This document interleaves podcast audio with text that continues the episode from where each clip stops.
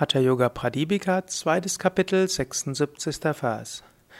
Hatam vina raja yogo, raja yogam vina hataha, nasityati tato yugmam, anishpat hesamapyaset.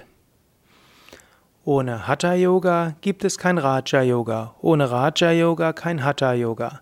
Daher sollte der Yogi beides praktizieren, bis er Vollkommenheit in beidem erreicht hat.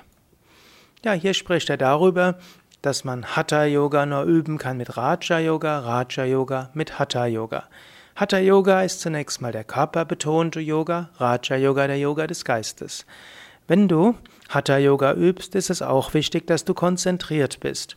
Wenn du Asanas übst, sei ganz bewusst. Wenn du Pranayama übst, sei ganz bewusst. Wenn du Tiefenentspannung übst, sei ganz bewusst. All das ist Raja Yoga, der Yoga des Geistes. Und am Ende des Pranayama übe immer ein paar Minuten Meditation. Und natürlich am allerbesten ist, du übst bewusst Hatha Yoga, spürst so, bist ganz bewusst.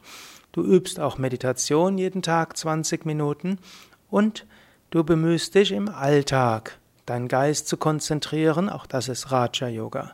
Im Alltag kannst du aber auch zwischendurch Atemübungen praktizieren, so wie ich das ja in dem ganzen Podcast immer wieder anrege.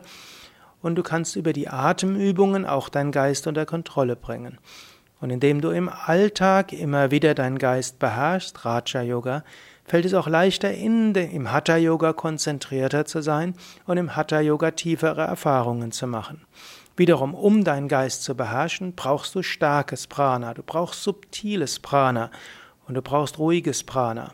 Daher sage ich immer wieder, wenn dein Geist nicht in der Ruhe ist, wenn dein Geist nicht voller Energie ist, wenn du dich nicht verbunden fühlst mit dem Göttlichen, dann übe mehr Pranayama, übe die Asanas bewusster. Über Asanas und Pranayama wird dein Geist ruhig und wird dein Geist stark und du fühlst dich gut. Umgekehrt, wenn du deinen Geist besser konzentrieren kannst, wird die Erfahrung in Asanas und Pranayama intensiver. So gehört beides dazu. Übe beides und so wirst du in beidem vollkommen. Auch im Alltag, wenn du merkst, dass du ängstlich bist, dann nutze die tiefe Atmung, die tiefe Bauchatmung in Verbundenheit mit einer Visualisierung. Wenn du dich über etwas ärgerst, dann nutze die Murcha-Atmung. Atme tief ein und atme ganz langsam aus, so wird dein Geist beruhigt.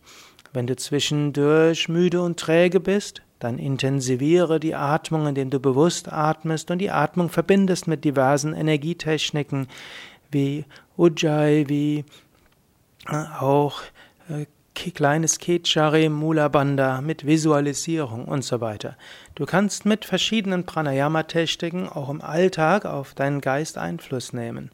So nutze Pranayama, nutze auch äh, die, die bewusste Steuerung des Geistes.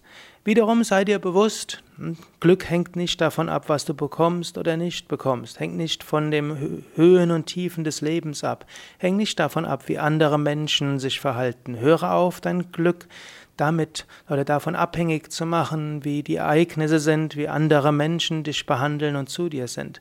Dein Glück hängt davon nicht ab. Das ist auch Raja Yoga, dir das bewusst zu machen und bewusst das auch umzusetzen. Mach dich unabhängig von den verschiedenen hm, Äußerlichkeiten. Werde glücklich im Hier und Jetzt. Nutze Raja Yoga, nutze Hatha Yoga. So wirst du die Vollkommenheit erreichen.